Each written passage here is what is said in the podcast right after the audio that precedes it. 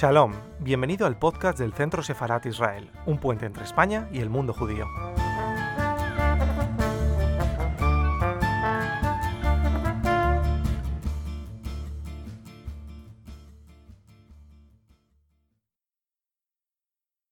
El día 30 de noviembre del año 2014, por primera vez la Knesset o el Parlamento israelí pasa, eh, decidió hacer un día de conmemoración a la expulsión de los judíos de los países árabes.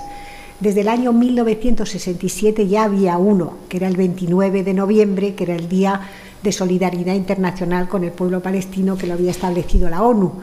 Pero nadie consideró que los paralelos, los que habíamos sido expulsados de nuestras patrias árabes eh, más o menos en la misma época, no merecíamos nada. Cuando yo publiqué este libro la primera vez, que lo publiqué en el año 2011, no se hablaba de eso, nadie lo, lo tenía en cuenta, porque tampoco había salido el día de por curiosidad me metí en internet el otro día y vi que había unos 870 días de, hay de todo, el día del perro, el día de las cerezas maduras, el día del gato en cinta, en fin, lo que os podáis imaginar, salen más o menos a tres conmemoraciones diarias. Entonces, bueno, este es uno más, pero es verdad que da visibilidad a muchas cosas. ¿eh? Entonces, bueno, le voy a pedir primero a María de Miguel que a quien agradecemos que nos hayan dejado el centro Sefarad para esta presentación. Luego le cederé la palabra a mi amiga Berta y por último, pues hablaremos de estos dos eventos porque voy a contextualizar el libro dentro de esa efemérides mucho más grande, de esa conmemoración de la salida de los judíos de los países árabes. Entonces, María de Miguel, te dejo. Bueno, pues en el Centro Sefarad Israel siempre es un placer y un privilegio recibir a Vera, que es amiga nuestra hace muchos años. Eh, no sé, para los que no la conocen, pues es una mujer guapísima, cultísima, eh, química de profesión, pero eh, también eh, sabe muchísimo de Marcel Proust, de que tenemos esta exposición, que si no la han visto les animamos a verla, y sobre todo escribe como los ángeles de la Torah.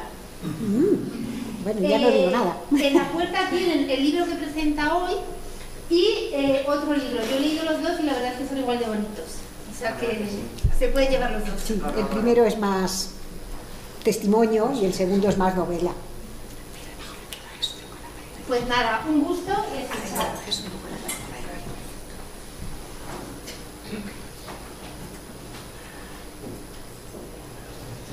Bueno, pues no sé si ha ido a buscar los libros. Eh, pues nada, buenas tardes. Eh, buenas tardes, es para mí un, un, honor y un placer presentar el libro de, de Verónica. Eh, realmente va a ser una, la mía va a ser una, una presentación muy breve porque Verónica tiene mucho material preparado y mucho que contaros sobre el libro. Eh, deciros, bueno, primero os voy a presentar un poquito a Verónica, brevemente para quien no la conoce. Verónica Nehama Masri nació en Alejandría, Egipto, en el seno de una familia judía sefardita.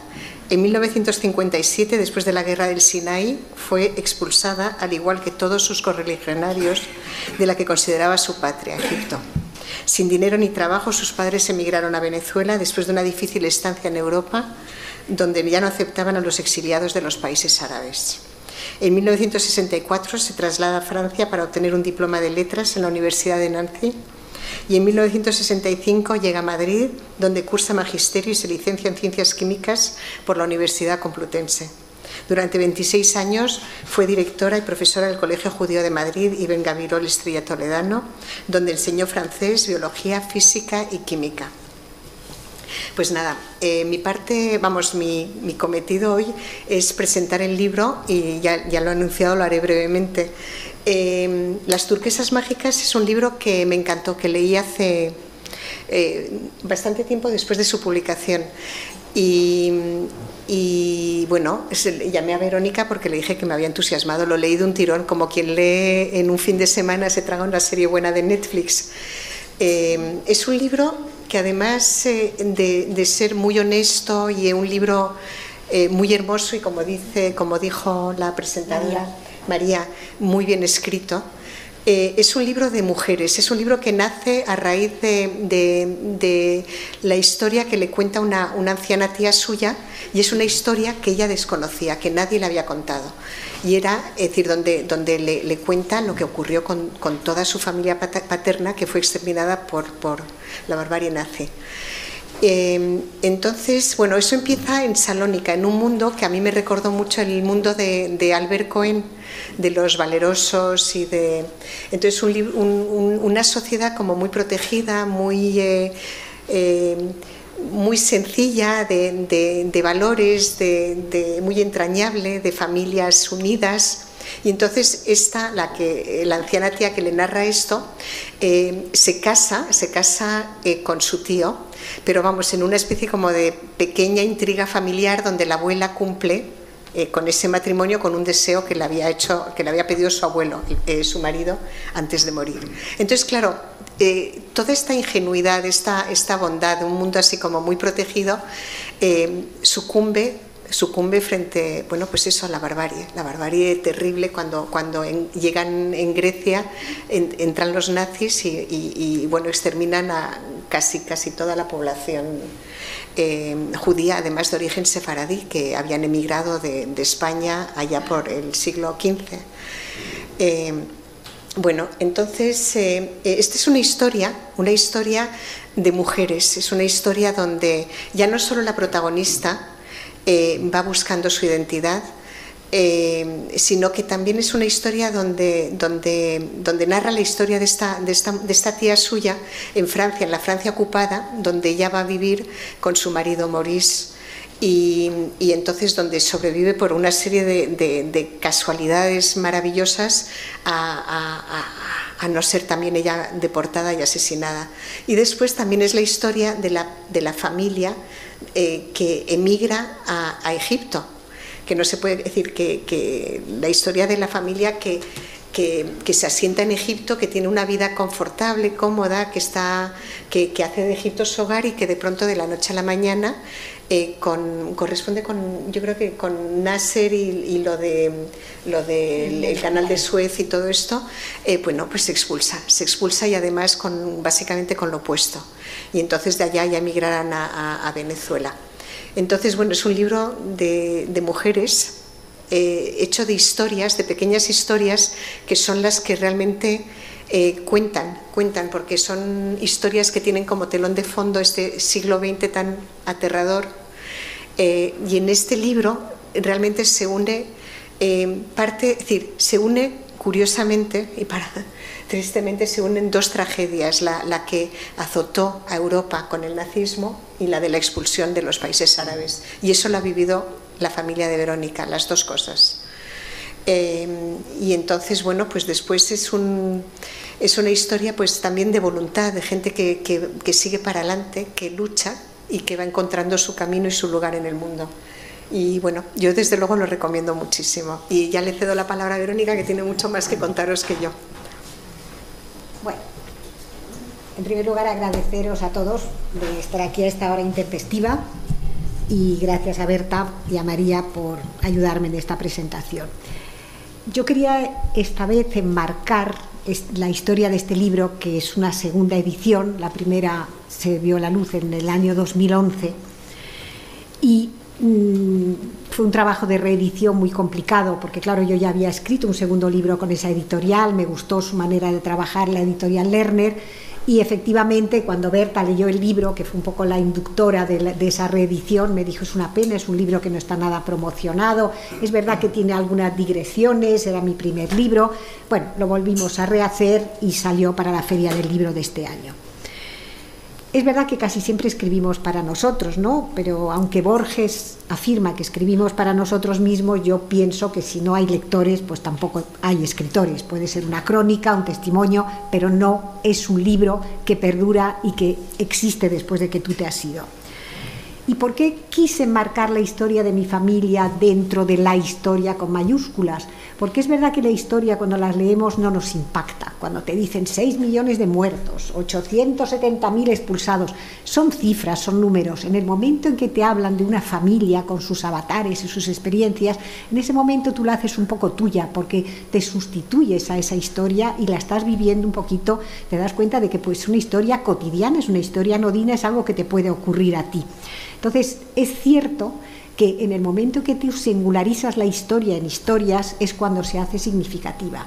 Y yo nunca me había preocupado porque no me interesaba conocer mi historia, ya tenía bastante con vivir una vida que yo muchas veces no entendía, aunque siempre reconozco que mi, mi vida fue muy protegida y muy feliz.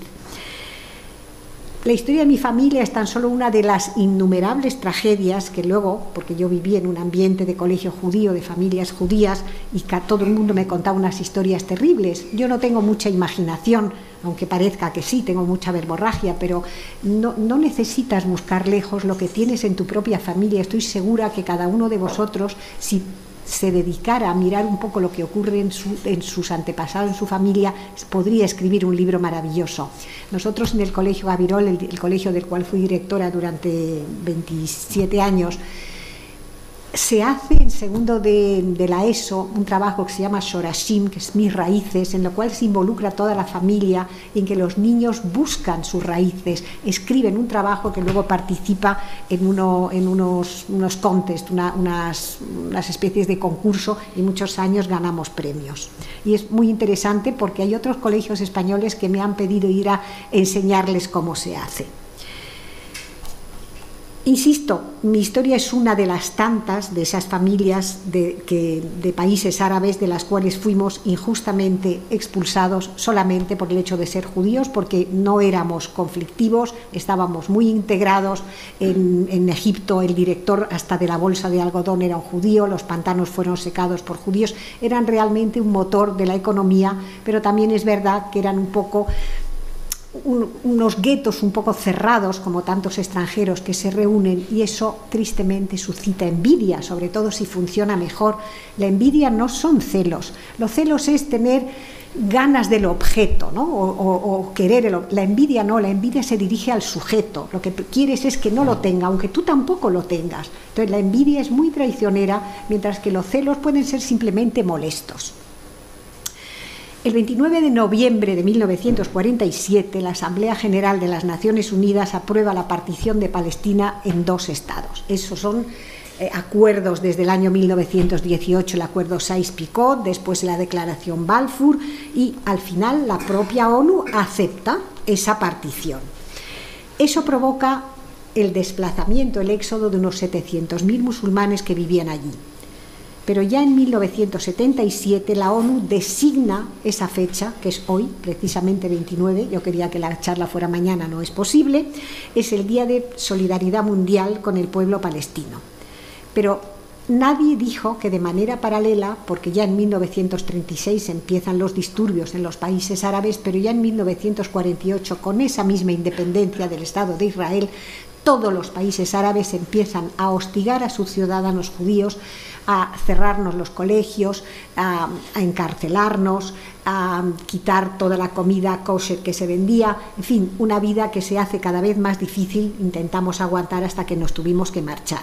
A lo largo de 10 años, entre el 1947 y 1957, todos los judíos mesoorientales que se llaman Mizrahim, que es un apellido, un apellido Mizrahi, un apellido egipcio, todos tuvieron que marcharse de sus patrias árabes. Pero la ONU no estableció ningún día de recuerdo para nosotros y solo 67 años después, en el año 2014, insisto, el libro está escrito en 2011, por eso nadie hablaba de este asunto, en 2014 la Knesset, que es el Parlamento israelí, designa el 30 de noviembre, justo el día siguiente al de la solidaridad con el pueblo palestino, como recuerdo de ese éxodo que convirtió en apátridas a más de 870.000 hebreos. Yo nunca me había procurado nunca me había preocupado de conocer la historia de mi familia y vivía, como muchos de mis coetáneos, de la gente de mi edad, protegida por ese silencio pétreo de mis padres que nunca contaban nada lo único que querían es que fuéramos felices, mis dos hermanos y yo. y habían muchos horrores que habían marcado su juventud, pero decidieron guardarla para ellos. Pero me di cuenta más tarde que la historia es muy testaruda y que aunque tú no la busques, ella viene a tu encuentro. Sin, y no estoy hablando de, de casualidades, sino de causalidades. Mi padre nació en Grecia y mi madre nació en Siria. De hecho, mi marido me llamaba afroasiática pero el creciente antisemitismo llevó a sus familias a emigrar en Egipto ya a partir de 1932. Mi padre llegó a Egipto con 10 años en el 32 y mi madre creo que eh, si no había nació justo cuando sus padres llegaron a, a Alejandría, tenía días cuando llegaron a Alejandría. A partir de 1930 esa tradicional convivencia entre judíos y árabes se, se va deteriorando indudablemente es la independencia de Israel que marca el fin de esa entente. Bien es cierto que yo recuerdo cuando se termina la Shoah y se descubre los, los árabes hasta empatizaban con nosotros, pero indudablemente esa victoria de cuando Israel declara de independencia y tantos países árabes que le declaran la guerra y son derrotados, eso ya marca un hito en el cual ya la convivencia se rompe. En ese momento Marruecos, Libia, Túnez, Argelia, Egipto, Siria, Líbano, Irak, Yemen y Sudán obvian el arraigo milenario de sus ciudadanos israelitas y de repente convierten nuestra religión en un estigma. Los judíos nos arrojan a la nada, no sabíamos ni dónde, era simplemente tú te tienes que ir y todo lo que has generado en Egipto es nuestro, es de los egipcios. Solamente la agencia judía nos proporcionó ayuda para marcharnos. Pero la agencia judía tuvo una idea maravillosa, porque no nos dio un dinero a fondo perdido, no vino y nos dijo, te voy a dejar un préstamo, porque eso era un poco como convertirnos en mendigos, ¿no? Dame para poder marcharse. La agencia judía decidió ofrecernos lo que ella llamaba préstamos de honor. La misma palabra honor significaba que yo te voy a dejar un dinero. Por supuesto, no te voy a pedir nada, pero si un día te van bien las cosas, sé que te van a ir bien, me lo devuelves para que ese dinero circulante ayude a otras personas. Ese es un principio básico del judaísmo que se llama la tzedaká, que no es caridad, que es justicia, que si tú tienes, que tú des al otro, para que el otro le des lo suficiente para que él también pueda dar. O sea, el ser dador te ennoblece, te dignifica, es como una circulación de ese gesed, de esa misericordia, que son, es uno de los pilares de, de todas las religiones, porque el cristianismo tiene los mismos pilares. Esa idea maravillosa mm, mm, fomentó algo muy importante, fomentó la esperanza. Por eso nadie se incrustó en los lugares de paso. Lo único que la gente quería era pasar ese tránsito para tener una vida y poder criar a sus hijos en, un sitio mm, más, más normal. Israel no se limitó simplemente a, acoger a todos los refugiados que querían. Te abrían los brazos, te, ayudaban, por supuesto, la agencia judía te había pagado el pasaje, te, hacía un ulpán para enseñarte hebreo y además, claro, en un país absolutamente desértico, lleno de mosquitos, de pantanos, o sea, no era, no manaba leche y miel ni muchísimo menos y como mucha gente no solamente no los querían, pero es que tampoco los dejaban salir. entonces oh, Israel organizó varias expediciones, la Esdras y Nehemías, que evacuaron a 104.000 judíos de Irak, la operación Alfombra Mágica, que sacó a 49.000 de Yemen, Yayin a 97.000 de Marruecos, Moisés, Josué y Salomón, que transportaron a los etíopes y falashas. El éxodo judío, uno de los desplazamientos poblacionales más importantes del siglo XX, pasó completamente inadvertido para todo el mundo.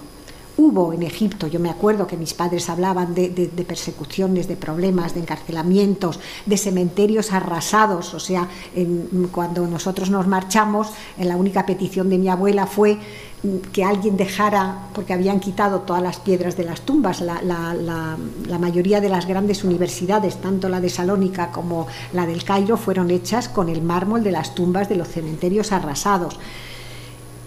Solamente con decir que se expropiaron dinero y propiedades por el valor de muchos miles de millones de dólares a los judíos mesoorientales y que la superficie expropiada, porque había gente que tenía fábricas, chalés, casas, o sea, que tenían propiedad, ese territorio alcanza 65.000 kilómetros, que es cinco veces el Estado de Israel, en zonas mucho más prósperas y mucho más bonitas. De toda esa gente que nos fuimos 870.000, 660.000 emigraron a Israel y ayudaron a construir el nuevo Estado. Pero como todos sabéis, las buenas noticias no provocan ningún interés mediático, no hay historia de la felicidad. De hecho, los libros más jugosos o las telenovelas de Netflix son las que tienen grandes dramones tipo turco. Hoy apenas quedan, de ese millón de judíos que éramos en los países árabes, quedan apenas 15.000, curiosamente muchos en Irán, pero porque no los dejan salir, en Turquía y en Marruecos. Quiere decir que Marruecos es el único país del cual la gente no habla mal, porque la gente de Marruecos se fue porque quiso, porque veía que el ambiente no estaba muy bien. Los demás países nos fuimos porque no teníamos más remedio. Durante décadas, Familias como la mía sufrieron humillaciones y hasta lo que hoy se llama apartheid, os puedo asegurar que nosotros sí que lo sufrimos, porque nosotros, mis hermanos y yo, estábamos encerrados en casa con la orden de no ponernos ni enfermos porque no había médicos para curarnos. Ese doble rasero internacional que se aplicó a los refugiados, si bien si miráis en el diccionario, refugiado es un término que se utiliza para un desplazamiento fuera de su territorio nacional, pero no dentro del territorio pero nadie ensalzó al diminuto Estado de Israel que acogió a los dos tercios de todos esos emigrantes. Pero tampoco ninguna voz reprochó a las decenas de países musulmanes el no haber sido nada solidarios con sus correligionarios. Para conocer la historia, para juzgar la historia hay que conocerla y no podemos olvidar que cuando Palestina se divide, Palestina es el antiguo territorio judío ocupado por los filisteos. De hecho, en árabe la palabra no existe, lo mismo que la palabra v, yo no soy vera, soy fera en árabe. Entonces, el tener un país que empiece por P es que simplemente no le cambiaron el nombre. Ese territorio de Palestina, que fueron los romanos que cambiaron la Judea y Samaria por ese término de Palestina para que los judíos no lo reclamaran, bueno, pues los que vivían ahí, cristianos, judíos y musulmanes, eran todos palestinos. ¿Qué pasa? Que cuando lo dividen, Israel decide coger, los judíos deciden ponerle Israel y aceptar ese territorio mucho más pequeño que el que les prometieron en los acuerdos seis Picó y en la declaración Balfour, pero como se habían olvidado de Jordania, pues le dieron al rey de Jordania. En esa misma época, justo un poco antes de la partición, se crea de ese mismo territorio del Imperio Turco Otomano que pertenecía a los vencedores de la Guerra Mundial, Siria, Líbano, Yemen, Jordania, todos esos países nacen exactamente de la misma forma y nadie dice nada, nadie protesta, nadie pone en duda su legitimidad.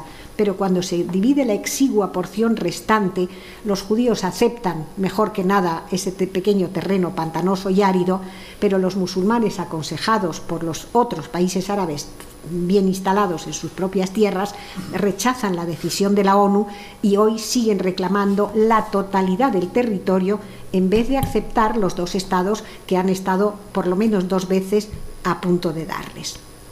No se puede destruir un país para construir otro.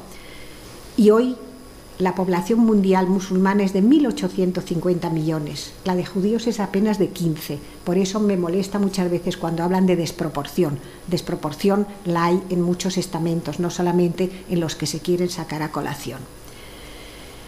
La animadversión contra el único Estado hebreo, donde hoy vive con dignidad y derechos, no hay más que ir ahí y preguntar, una importante y creciente población musulmana. Si es creciente es que no hay genocidio, indudablemente pero contrasta mucho con la de los países árabes que no aceptan a ningún judío en sus tierras. Los pocos que hay en Egipto deben quedar unos 10 o 12 ancianos que dicen que todo va muy bien, están remozando alguna sinagoga porque quieren reatraernos, pero indudablemente yo no volvería ni con mi familia, ni he pedido retorno ni indemnizaciones, simplemente no quiero regresar, tengo recuerdos, algunos buenos, pero es un capítulo cerrado.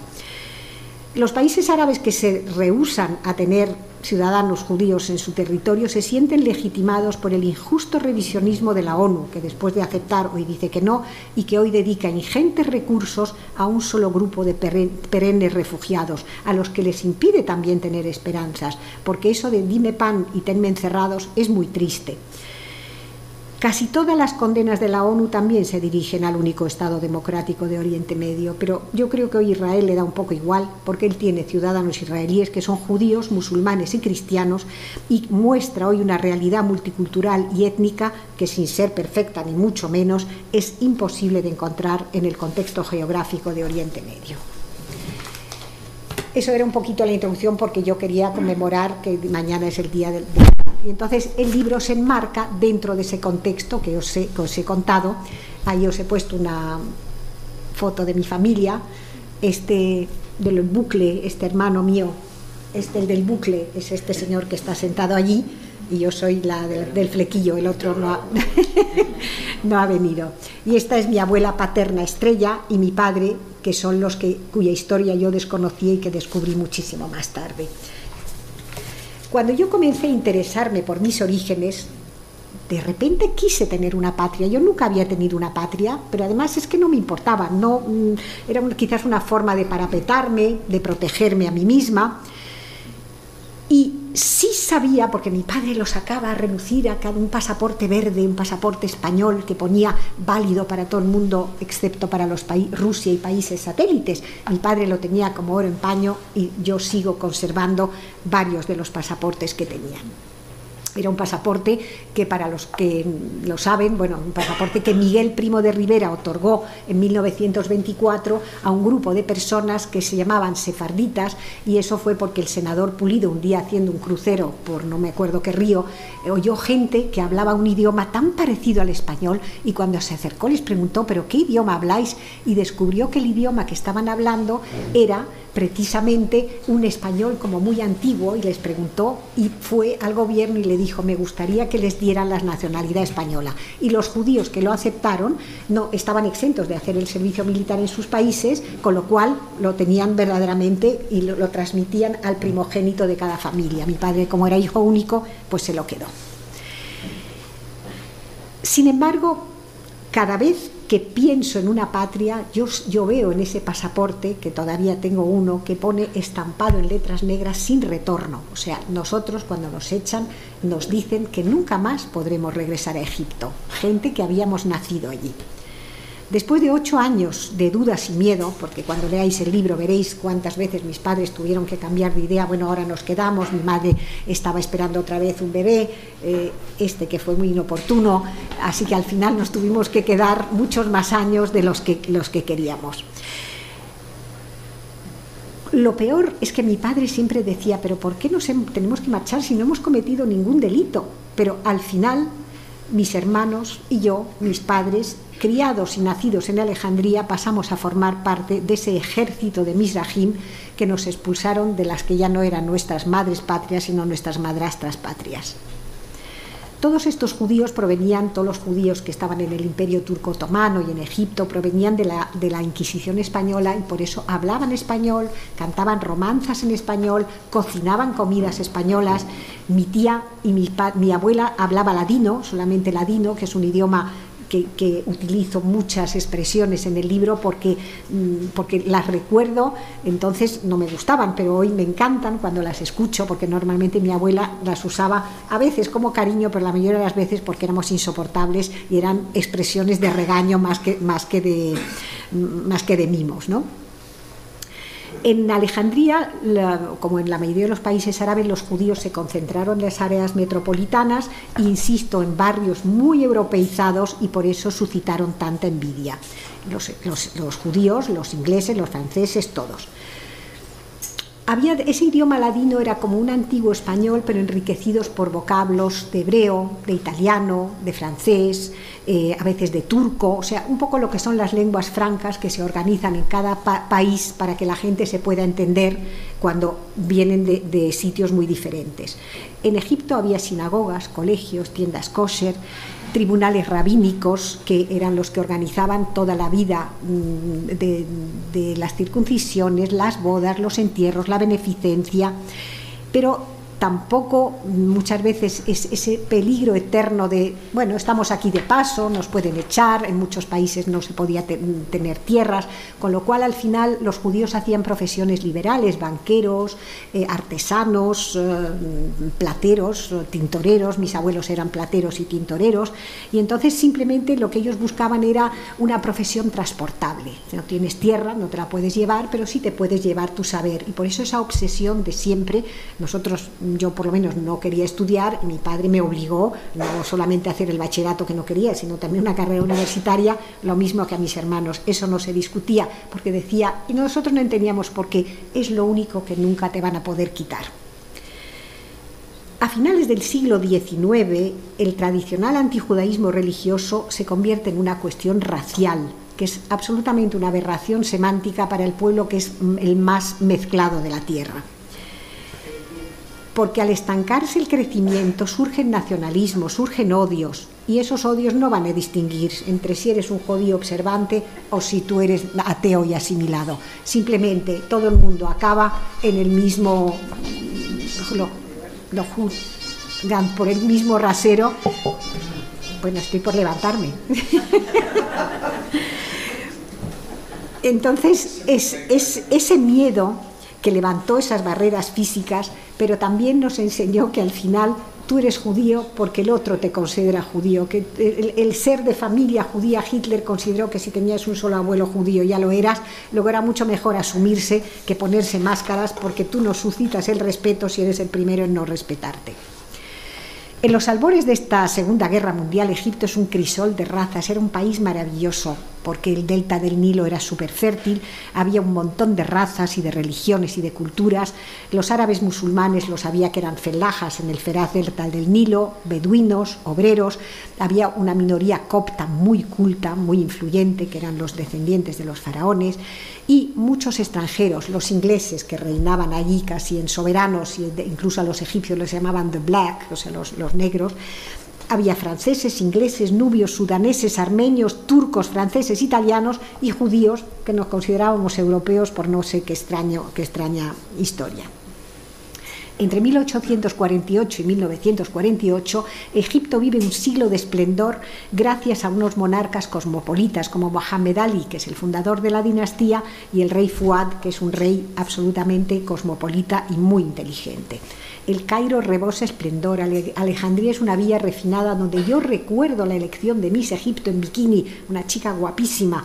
Mm, o sea, mm, mm, nadie se pensaba que Egipto un día iban a llevar los velos, los velos llevaban las falajas, la gente de, muy baja categoría social. Y a los 16 años sube al poder el rey Farouk, es joven, la gente lo adora, se casa con una princesa jordana, eh, ella no tiene más que hijas, la tiene que repudiar. Mm, yo afortunadamente, a pesar de ser egipcia y de tener tres hijas, tuve la suerte de que mi marido no me repudiara, pero al final él se casa con una otra princesa y eh, en medio ya del país que empieza a ser muy pobre hace una boda absolutamente deslumbrante, ya tiene un traje cuajado de diamantes, a él le empiezan a llamar el cleptómano porque roba creo que la espada del Shah de Irán y un reloj a Churchill, eh, él abusa de su posición de rey cuando juega al póker, tiene tres reyes y dice que cuatro porque él se coloca como el cuarto rey de la baraja. En fin, hace cosas muy curiosas y acaba de ser adorado en ser absolutamente odiado. Tanto que en 1952 la revuelta de los militares lo derroca y él huye en su yate, en el yate Marusa, con su pequeño niño que por fin había tenido un varón y le va a despedir al puerto que yo recuerdo, estábamos todos allí, pero había tanta gente en las calles que Nasser, que lo va a despedir, digo, Naguib, que lo va a despedir, no llega. Y cuando el barco ya ha zarpado, Naguib coge una lancha y lo despide y el rey le pide que cuide Egipto para su hijo por si un día vuelve a reinar. Naguib es un hombre muy honesto, pero tiene detrás un alma maldita que es Nasser, y Nasser se hace el campeón del panarabismo, encierra a Naguib, que parecía que Egipto iba a salir de ese marasmo y efectivamente en vez de ese rey corrupto iba a tener un buen régimen, y en el momento en que Nasser sube al poder, que ocurre la independencia de, la declaración del Estado de Israel y al mismo tiempo eh, él se hace campeón del panarabismo, lo cual lo legitima como el Reich de todos los árabes, pues en ese momento ya él decide eh, que va a echar a todos los extranjeros de Egipto cuando pierde la segunda guerra en ocho años, que es la guerra del Sinaí, en la cual, como recordaréis, Israel coge gran parte del desierto del Sinaí y la dichosa franja de Gaza que incluso cuando se la quiere devolver a Egipto dice Egipto que muchas gracias, que está llena de terroristas y que no la quiere. Ya. Luego en seis días vuelve a coger. Sí, sí. Entonces, al final, eh, en esa, esa guerra exacerba la, la, rabia de Nasser y en ese momento ya sí que los pocos judíos, o los muchos que quedábamos en Egipto, ya deciden echarnos. Por contarnos un poquito cómo eran mis recuerdos, sí comienzan en esa casa de Alejandría, que era una casa muy modesta, pero una casa con dormitorios, con camas. Eh, yo recuerdo arriba en la azotea que había eh, cuatro, la azotea estaba dividida en cuatro partes eh, que eran tapizadas de cama donde todo el mundo dormía más o menos al aire libre, todos juntos, el portero con sus cuatro hijos, sus dos nueras, en fin, era, era una forma de vivir tan diferente la que teníamos los europeos, yo entiendo que tampoco nos amaran mucho, ¿no? Mi casa tenía una pequeña cocina donde no había fuego, pero mi madre tenía una especie de mechero Bunsen, como los que luego encontré cuando estudiaba químicas, era más grande, con una rejilla de amianto, cocinaba allí. Y, también descubrí que nuestro registro de sentidos, el más importante es el, registro olfativo, porque creo que podemos recordar un billón de olores. Entonces yo recuerdo ese olor a petróleo, no sé si mi hermano, bueno, él era muy pequeño, tenía tres años, el, olor a petróleo que impregnaba mi casa porque mi madre cocinaba con petróleo, eh, nos despiojaba porque cogíamos piojitos así todas las semanas, nos despiojaba con un peine y petróleo.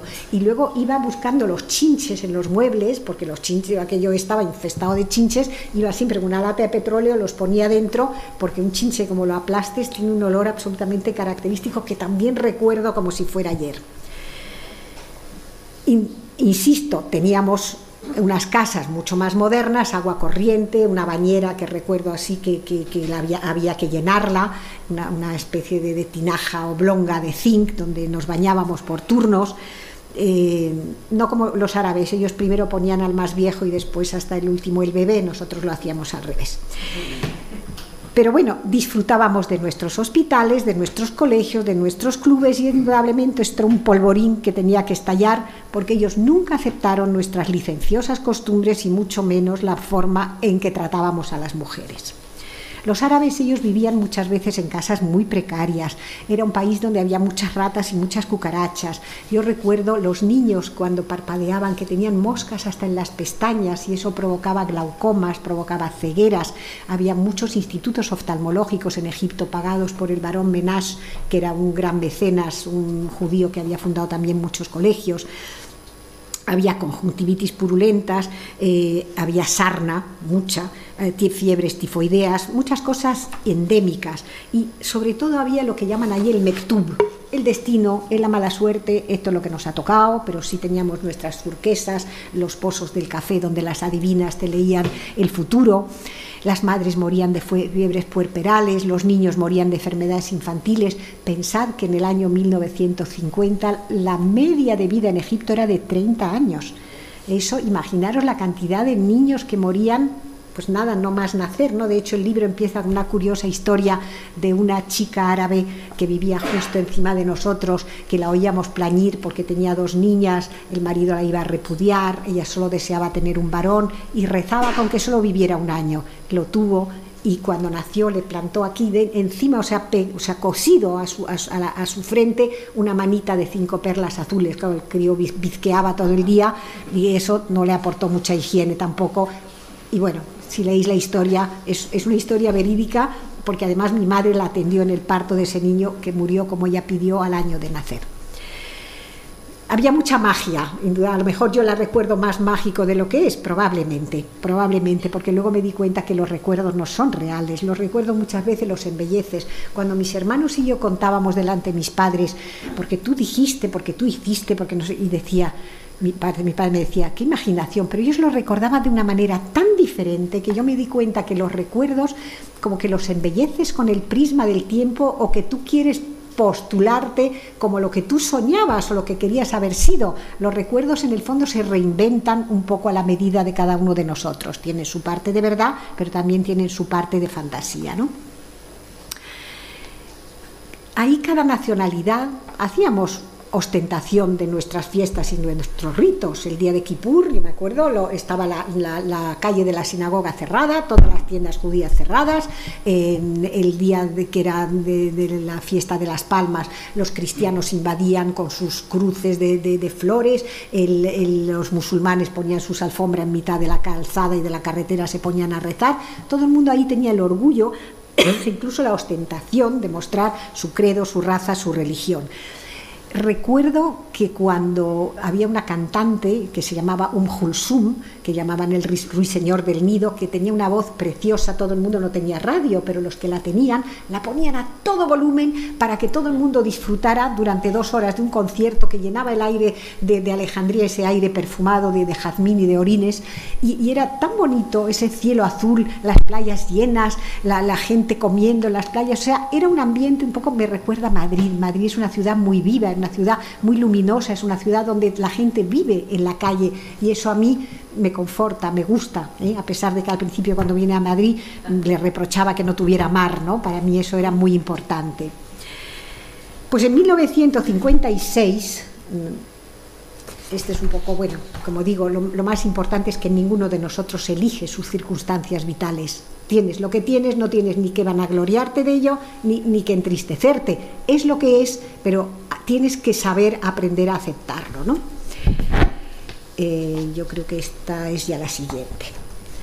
En 1956 Nasser decide ya expulsar a todos los no musulmanes y no le importa si hablan árabe, si han nacido en Egipto, si llevan la galabella, que era esa especie de ropaje que llevaban los árabes, o si llevan ese tarbús, que era el símbolo de Egipto. Afortunadamente, todos esos idiomas que os digo que se oían en la calle, el turco, el árabe, mi padre hablaba, no son siete u ocho idiomas, y el ser políglotas nos ayudó a todos muchísimo cuando nos echaron de Egipto. Cuando Nasser decide echarnos, nos cierran los colegios, no, nos mantienen en casa, eh, no, nos dicen de antemano que todas las riquezas generadas en Egipto se tienen que quedar ahí, que no podemos sacar nada. Claro, os, dejo imaginar la inventiva de la gente para sacar. Iban a que les hicieran botes de conservas metiendo dentro joyas o brillantes, en los tacones de los zapatos, en los forros de los abrigos, en las muelas. En fin, la inventiva era, no, tenía, no se acababa. Los primeros sacaron y los siguientes, ahora os voy a contar cómo nos hicieron en la antes de salir, cómo nos revisaron, cómo nos desnudaron y cómo nos miraron en todos los agujeros del cuerpo, porque indudablemente había gente que sacaba joyas y si la radiografía mostraba que la tenías, te daban aceite de ricino y hasta que no devolvías la joya, después de unos cuantos palos, pues tampoco te dejaban salir. En el momento en que nos dicen que nos tenemos que marchar, podemos llevar una maleta de ropa usada y como el equivalente, no sé si son a 20 dólares o algo así. Mi padre tenía un dinero guardado que él intenta hacernos llegar al barco, porque a mi padre no le dejan salir del país, porque todos los hombres que trabajaban tenían que quedarse hasta liquidar las compañías donde estaban. Pero claro, había un, deadline, te tenías que marchar. Si tú te tienes que marchar, pero el jefe de familia no puede venir contigo, tú no puedes esperar, porque él está legítimamente retenido, pero a ti ya te han echado. Mi madre, la pobre, se encontró con tres niños menores de 10 años y eh,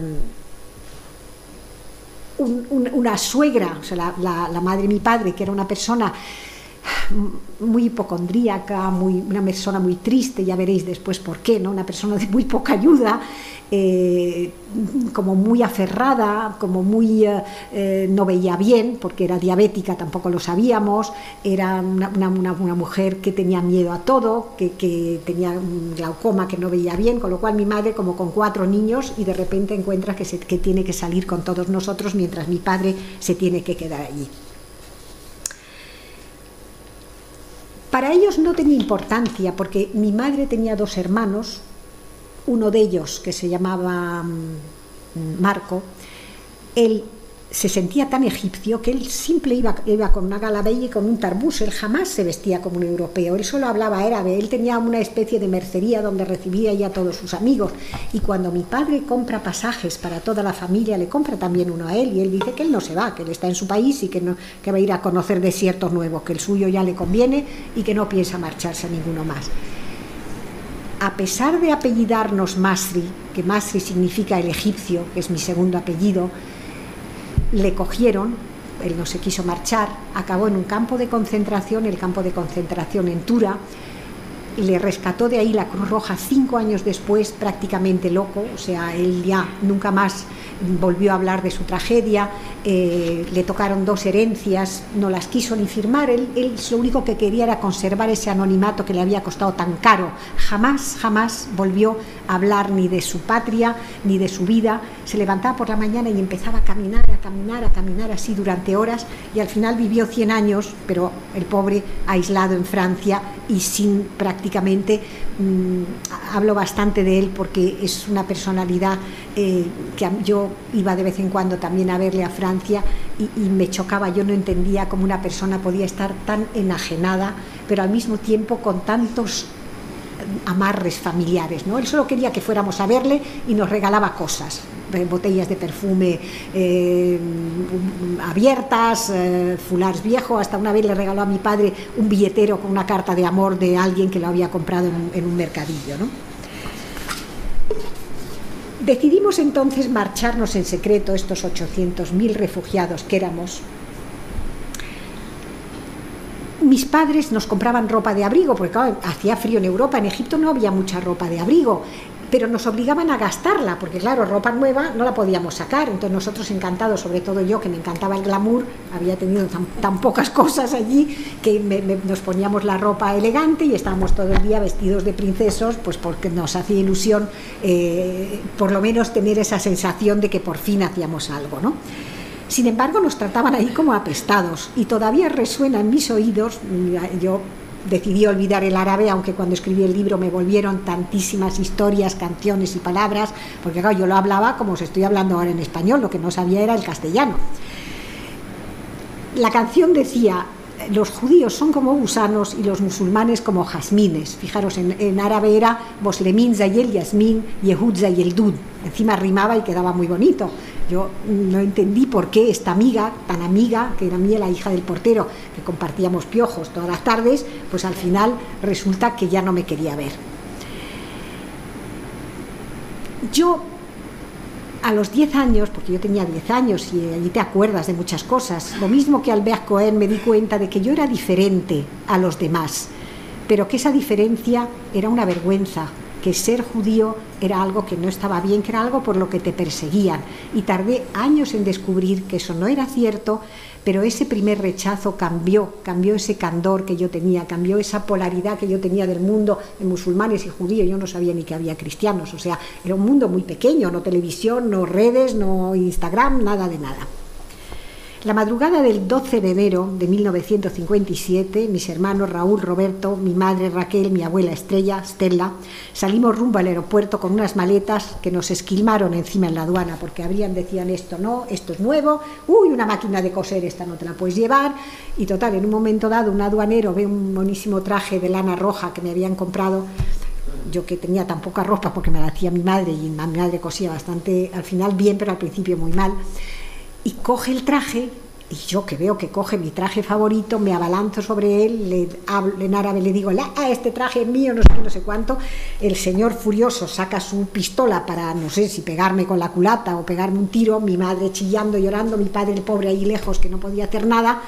Y al final, pues el jefe de este señor le debió hacer gracia mi, mi arrojo, mi forma de hablar árabe y me devolvió el traje que luego nomás llegar a Venezuela nos robaron la maleta, o sea que el traje estaba sentenciado desde el primer momento, ¿no? Bueno, pues mi padre, solo por deciros que él consiguió escapar de manera rocambolesca tres, meses después y eh, el pensar que nosotros salimos de allí sin saber ni dónde íbamos, porque a pesar de ser afortunados de tener un pasaporte, nosotros los españoles, los demás no tenían pasaporte, eran apátridas. Entonces, cuando los echan, los extranjeros se van a su país, los franceses a Francia, los italianos, pero los judíos no tenían dónde irse porque Egipto era su patria. Entonces, intentamos, Francia, a pesar de nuestra cultura francesa, que en mi casa se hablaba francés, éramos de cultura absolutamente más que de cultura, Francia se negó, más que en tránsito, Italia tampoco, en tránsito, hasta España solamente admitía extranjeros en tránsito. No se sabía, pero había una especie de número clausus, sobre todo de judíos, y claro, te ofrecían Israel, pero mi padre estaba harto de la guerra, tenía ya tanto miedo y a pesar de que mi familia materna subió al barco, ellos claro, ellos eran egipcios, pero claro, el ser judío les quitaron la nacionalidad, se volvieron apátridas. Mi tío el mayor, el que sí se fue, subió al barco esposado, herido, eh, con mi, mi abuela cojeando, la otra abuela, mi abuela materna, ellos se fueron a Israel. Y claro, mi madre solo soñaba con ir a Israel, sobre todo para encontrarse con una hermana suya eh, que había sufrido en Egipto un encantamiento, un encantamiento que mi madre me contó como si fuera cierto y que yo hoy sí que me creo, que también está, está en el libro.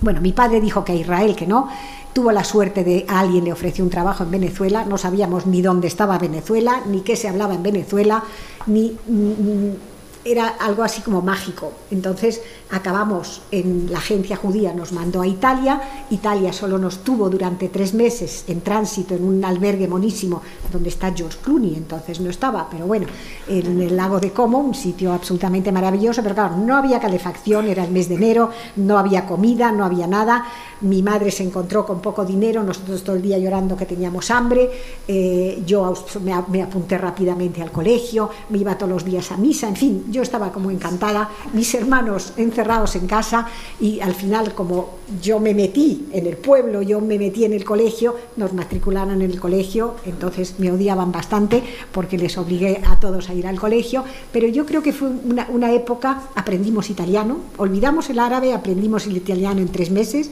y luego nos mandaron a un albergue muy feo en, la, en Génova, desde donde ya nos llevaron a Venezuela. Cuando llegamos a Venezuela, he de deciros que lo primero que mi madre encontró en la playa, la, primera semana, una medalla de oro de un, cacique venezolano que yo todavía conservo y tengo, porque yo tengo todas las turquesas de mi madre, como podéis ver, y todas los, las, uh, incluso os voy a enseñar un llavero, si lo encuentro, que tenía mi padre.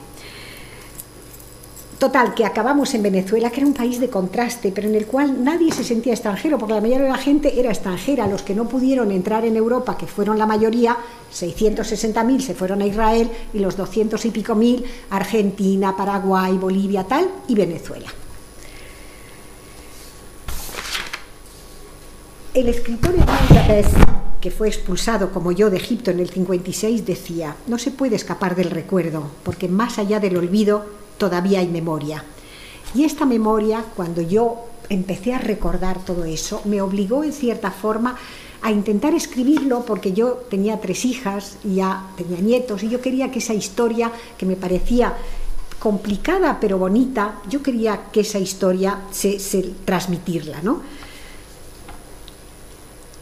Como, como, lo único que queríamos era, era poder tener una vida nueva, quisimos olvidar la antigua, pero nos dimos cuenta que era, eso era muy difícil.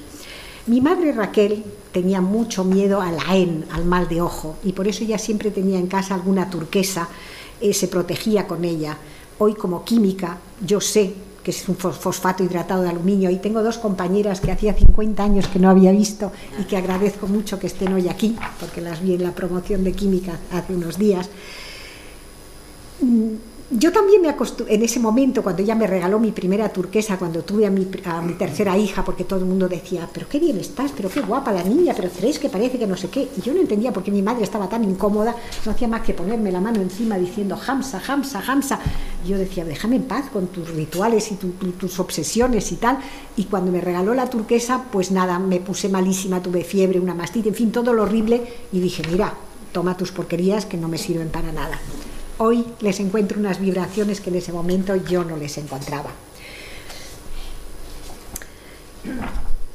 Al escribir, me di cuenta que mi madre era la supersticiosa, pero este llavero que ella le regaló a mi padre cuando cumplieron, me parece que fueron 25 años de matrimonio y que mis hermanos tienen una copia, pero yo tengo el original, ese llavero mi padre lo llevaba siempre consigo y a pesar de que él siempre rebatía con argumentos muy racionales todas las manifestaciones de, supersticiones y emocionales, él no solamente llevaba ese llavero, sino que cuando nació su primer nieto varón, el primer varón después de ocho niñas, fue y le colgó en el Moisés cinco piedras, cinco porque cinco también es un número muy mágico, cinco turquesitas azules ante la mirada estupefacta de, de su nuera y la rabia de, de, las otras, que solo habíamos tenido niñas y a nosotros nunca nos puso las turquesas. Debía de ser consciente de que el sexo masculino es más débil y que había que protegerle. Entonces, a las niñas no les puso nada, ¿no? Entonces me, percaté al escribir de que yo había tenido muchos sueños, muchas expectativas, todo el mundo, pero que ninguno se había cumplido. Yo siempre quería una casa muy bonita, una casa rica. Nuestra casa era bastante modesta, por no decir, mm, hoy, en los parámetros de hoy, sería casi pobre yo quería ser muy bella y muy elegante y desde luego mi padre solo me decía, tú que eres muy inteligente, y yo decía, sí, pero yo paso de eso, no me interesa. Mi, mi madre desde luego no, nos, nos, gastábamos un duro, te cortaba el pelo más o menos, no con un tazón, pero casi, eh, te hacía dos faldas al año y, nadie se gastaba como hoy ¿no? en, en peluquerías, en para niñas de 15 años, o sea, no justificaba el glamour eso. Yo quería estudiar letras, jamás deseé estudiar ciencia, yo era nula en ciencias. De hecho, mi primera diplomatura la hice de letras y desde luego lo que menos quería en la vida era ser profesora porque yo siempre decía, si me toca un alumno tan insoportable como yo, lo estrangulo. Pues al final mi padre cuando llegamos a España me dijo, mm, la carrera de, letras, qué estupidez, de cinco años creo que químicas es una carrera de mucho futuro. Pero papá, si es que soy de letras, tú no te preocupes, tú, tú lo intentas y tal. Y puse matrícula en medicina, farmacia y química, me, eh, me salió química la primera y me matriculé y lo hice, lo pasé fatal porque no entendía nada. Y además me sentí desplazada durante toda la carrera, aunque me explicaban los logaritmos neperianos. El primer día de clase, no lo recordarán mis compañeras porque a lo mejor selectivo no estábamos, el profesor llegó, empezó a hacer integrales y yo tenía una cara de tal idiota que me dijo, ¿usted por qué me mira con esa cara de alelada? Todavía recuerdo, no sabía lo que era alelada. Digo, es que en Francia los paréntesis se hacen redonditos y se cierran. Y estaba el señor haciendo integrales. Bueno, total, que lo pasé fatal, pero al final haces, hacías lo que te decían tus padres. O sea, obedecías y encima tampoco te felicitaba mucho, entonces no se estilaba, tú hacías las cosas y esto era lo que había. Así que yo crecí como los niños de mi generación, rodeada de cuidados que nos hicieron dependientes y que nos llevaron además después a sobreproteger a nuestros hijos con el riesgo de convertirlos también a ellos en tullidos emocionales. Nuestro universo era muy limitado, todo era tabú, las familias no nos contaban nada, no nos dijeron nada, no preguntamos nada y al final yo metí ese episodio en mi subconsciente, me desligué de mis raíces, en, decidí que yo no quería sufrir, con lo cual yo decidí que me iba no ya a integrar, sino a asimilar, porque eso era la mejor forma de ser como todo el mundo. Yo deseaba ser la señorita como todo el mundo. Mi padre, insisto, que él solamente quería, se fue a Venezuela, tenía mucho miedo en Venezuela, él no quería en absoluto eh, mm, que nos metiéramos en problemas, pero por supuesto mi otro hermano y yo nos hicimos de un grupo comunista y cuando yo estaba estudiando en Francia mi padre descubrió una correspondencia secreta y decidió que Venezuela se había acabado y que nos mudaríamos a España. En 1965 decidió cerrar el círculo de esa diáspora personal y volver a España, que era la sefarad de sus antepasados. Cuando yo me matriculé en la Facultad de Química, yo, mi nombre, mi procedencia, mi, nulidad en, el fondo en las materias científicas, yo creo que despertaba mucha curiosidad. Y entonces decidí exagerar ese supuesto exotismo para que la gente me aceptara. Pero también me di cuenta que la curiosidad epidérmica al final no es empatía, que es lo que yo buscaba. Y en ese momento yo perdí todas mis referencias intelectuales y me sentía así como un nenúfar sin raíces que flotaba, que navega arrastrado por la corriente. Pero yo creo que durante toda mi vida, y mi padre me lo decía, yo tuve baraca. Baraca es esa suerte oriental que algunas personas tienen, no se sabe por qué. En la facultad de química conocí a mi marido. Eh, En él tuvimos tres hijas, él decidió matricularlas en el colegio judío, y ahí entré a trabajar como profesora de física y de química. O sea, por deciros que todo lo que había soñado y pensado a lo largo de mi vida, nada se cumplió como yo había esperado. Y sin embargo me di cuenta que todas las piezas estaban encajando, engarzadas, como las piedras de un collar, y todas estaban conectadas y todas daban sentido a mi vida. Porque yo tenía ese amor de mi familia, que debía devastarme para ese dolor que yo había sentido al, ser echada de Alejandría. Y sin embargo yo era una persona muy llorica, sigo siéndolo, pero no tanto, ¿no? Y de hecho mi marido me decía, oye, esta semana no ha llorado, ¿qué pasa? Te toca, ¿no? Poco a poco yo sí sentí que me fui enraizando en España, yo que ya de, de muy mayor, o sea, tardé muchísimos años en sentir que tenía una patria.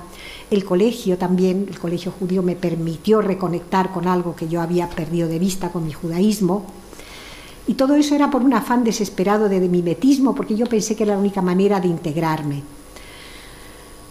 Desde la atalaya de la vejentud, y la vejentud es un término que en mi familia se usa mucho, porque fue mi padre el que lo forjó a base de vejez y de juventud, amalgamó hizo ese término para decir que no era ni vejez ni juventud, pues desde esa atalaya yo sé que hoy la providencia nos guía por caminos que nosotros a veces rechazamos por no saber que son los que más nos benefician.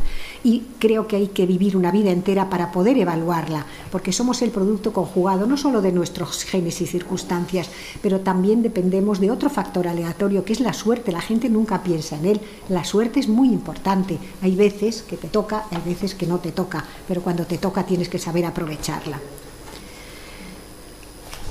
Insisto, creo que no hay casualidades. El día que yo cumplí 66, bueno, esa es la, yo había decidido escribir una historia que por supuesto no se llamaba Las turquesas mágicas, se llamaba Un poco de miel a, ducha, a dulza, mucha hiel, que era un homenaje a mis padres, pero cuando yo a los 61 años llamo a una tía que vivía en Israel y le digo, tía, qué mayor soy, he cumplido 61 años, y lo único que se le ocurre decirme es, bueno, pero todavía eres muy joven para morir, no te quejes.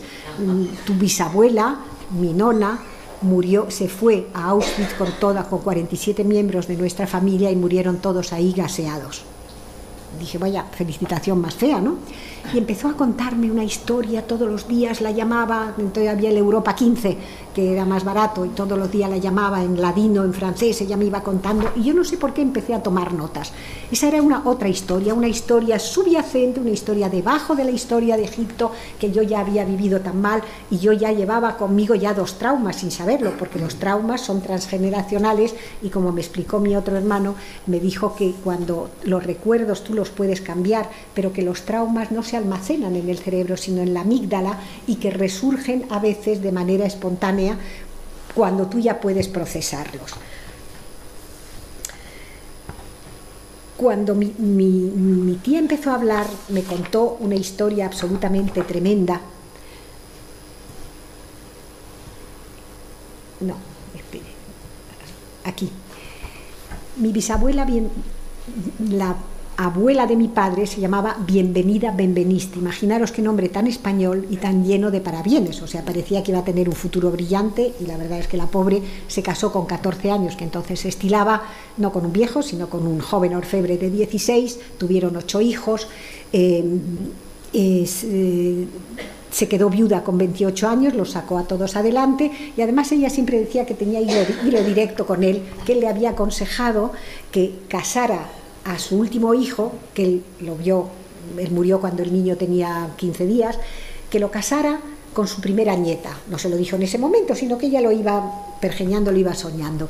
Y hizo tanto y tan bien que al final lo consiguió. Mi tía Desi, que era su primera nieta, se casó con Maurice, que era el, hijo más pequeño de, de Bienvenida, y cuando ella fue a anunciarle ellos vivían en Francia, regresaron a Salónica para decirle a la abuela de uno, que era la madre del otro, o sea, la abuela se había convertido en suegra, la abuela de Desiera, ahora, bueno, un lío familiar tremendo, ella estaba embarazada de su primer nieto bisnieto y eso fue en agosto del 39.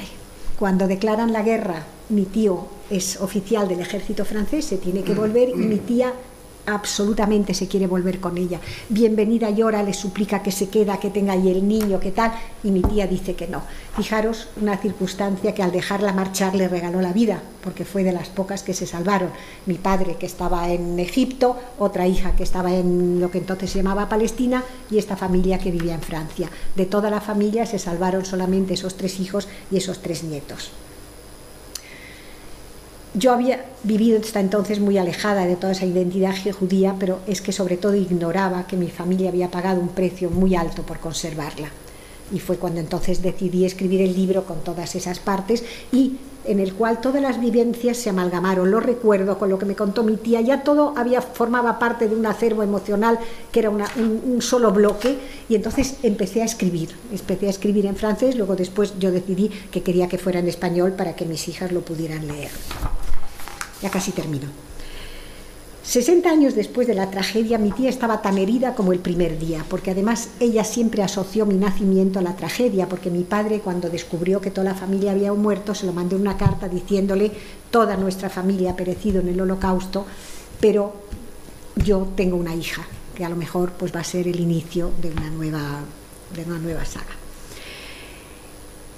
Entonces yo incorporé a ese acervo emocional a la madre de Desi, los vi mm, como si conociera a esta bisabuela bienvenida que cantaba esas canciones, esas nanas en ladino que mi abuela que me cantaba a nosotros tres, pero se lo cantaba también al perro, o sea, cogía el perro y le embutía la papilla en la mañana cantándole nanas en ladino. Y todo eso me di cuenta que al final yo formaba parte de una tribu a quien solo le quedaba mi voz, o sea, la única que conocía la historia porque mi tía me había elegido como depositaria de la historia. Y todo lo imaginado se convirtió en recuerdos. Yo recuperé a mi abuela sultana, que la había conocido, pero a los abuelos, si mueren cuando tú eres muy joven o se va muy joven, tampoco lo recuerdas. Tienes que hacer un esfuerzo realmente para recordar. A mi desgraciada tía Esther, que ya se fue cuando era muy pequeña, yo pero siento su cariño, o sea, siento como, mm, al ver fotos recuerdo episodios que a lo mejor yo debía de tener dos años, que, que, en principio no hay recuerdos de esa época, el que te lo cuenten después genera recuerdos, eso también es importante. El libro que escribí se divide en tres partes que discurren en Salónica, Alejandría y Caracas, cuando lo publiqué, insisto, en 2011 no se hablaba de ese éxodo de los judíos de los países árabes.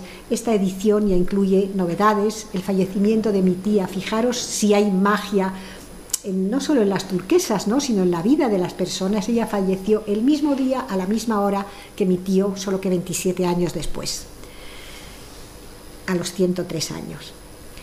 En medio hay unos capítulos que llamo Vera. Mm, realmente veis que en mi libro pone Vera, mm, en el, es mi nombre, de verdad, me, llamo Verónica porque cuando me trasladé a España no me aceptaron el nombre de Vera, porque en aquella época o te llamabas María Vera o Vera era el diminutivo de Verónica, y como me gustó más Verónica que María Vera, pues mi padre me cambió los papeles. Entonces, oficialmente soy Verónica, pero en mis pasaportes egipcios tengo el nombre de Vera. Eh, las injusticias cualquiera de vosotros se pone a mirar en su familia va a encontrar historias apasionantes que os aconsejo escribir porque es una catarsis maravillosa. Te ayuda a entender tu personalidad. Ahora sé por qué yo era tan llorica.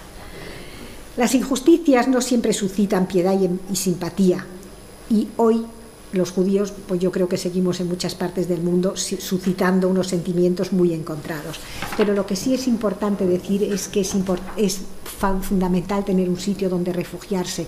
Tal vez si mi familia hubiese tenido un sitio donde marcharse en ese momento, pues no hubiesen muerto tanto mi familia y parte de los 6 millones que fueron gaseados.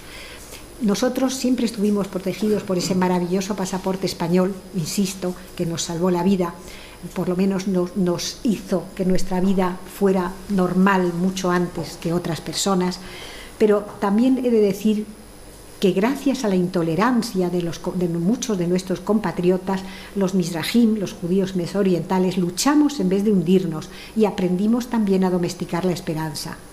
Mi familia nunca quiso volver a Egipto. Yo veo que los marroquíes sí les gusta volver a Marruecos, nosotros no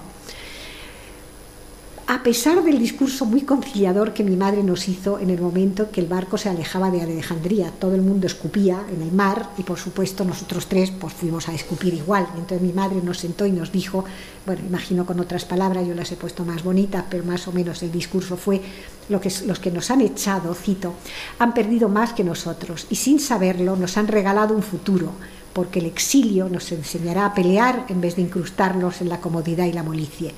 Nos han regalado la oportunidad de conocer y de amar a otras gentes y a otras tierras y de encontrar la, esperanza que la historia nos ha negado. El mundo os dará otra patria que tal vez vuelva a traicionaros, pero la familia será siempre vuestro amparo. Y ahora vamos a despedirnos correctamente de la tierra donde dejamos amigos queridos y parte de nuestro pasado y mis padres decidieron convertir la familia en suelo patrio y nos enseñaron a hacer lo mismo. Por eso yo durante muchos años no eché de menos una patria. Mi patria era mi familia. Pues si se iba a Tombuctú, pues yo era feliz estando ahí con ellos, ¿no? Es una ventaja en una parte porque no te aferras a nada sino a personas, pero también es una desventaja porque a mí me da envidia ¿no? cuando oigo yo y además me emociona oír pues, el himno de España o ver una bandera, o sea, una cosa que yo había perdido, que se me había faltado durante más de 50 años. Hoy siempre llevo alguna turquesa de mi madre, porque hoy llevo muchas ¿no? para enseñarosla, pero tampoco llevo todas a la vez, eh, porque hoy me transmiten vibraciones que no supe percibir cuando ella vivía este testimonio está escrito en clave de novela y si alguna vez hay gente que me ha dicho, que en tu familia eran todos buenos, digo, no, hombre, hay alguno en que describo, pero indudablemente es mi familia, la quiero y todo está eh, mediatizado por mi, por mi amor, ¿no? por el amor que siento por ellos. No me ensaño en el libro con los horrores, si bien lo cito, y también quiero destacar las luces en las tinieblas porque hubo muchos hombres y mujeres buenos que tuvieron el coraje y la grandeza de arriesgar su vida para salvarla de desconocidos mi tía siempre lo decía, ¿no? Merecen la gratitud eterna del pueblo judío y de los descendientes a quienes permitieron nacer. Una frase, unas reflexiones que he hecho, que ser expulsado sin razón es duro y deja secuelas, que merecemos solidaridad, pero hay pueblos que por lo que sea siguen sin despertarla, que recordar y transmitir es garantizar la pervivencia de los que nos amaron y nos educaron y que quien tiene un porqué para vivir puede enfrentarse a cualquier cómo. Eso es una frase de Víctor Frankl que escribió la logoterapia cuando estaba en un campo de, de concentración.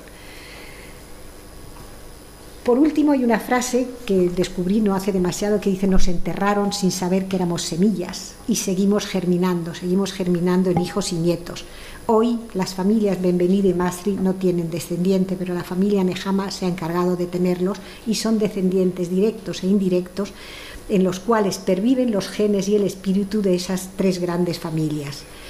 Yo hoy, con mis tres, o sea, mis padres tuvieron diez nietos, eh, no, tres hijos y diez nietos, todos los bisnietos no los conocieron, hoy tienen también muchos bisnietos. En el libro la última foto que quise poner es la foto de mis padres sujetando a su primer bisnieto Gonzalo y yo creo que hoy todos nos debemos de sentir, mis hermanos y yo, contentos de haber añadido eslabones a esa cadena, porque realmente los nietos es lo que es la promesa de eternidad. Es, esa es la verdadera eternidad.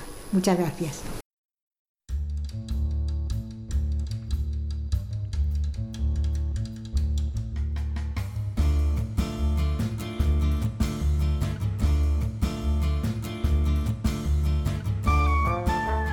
Gracias por escucharnos. Recuerda que también nos puedes seguir a través de Instagram, Facebook y Twitter con el usuario arroba Centro Israel o si lo prefieres en nuestra página web www.sefarat-israel.es.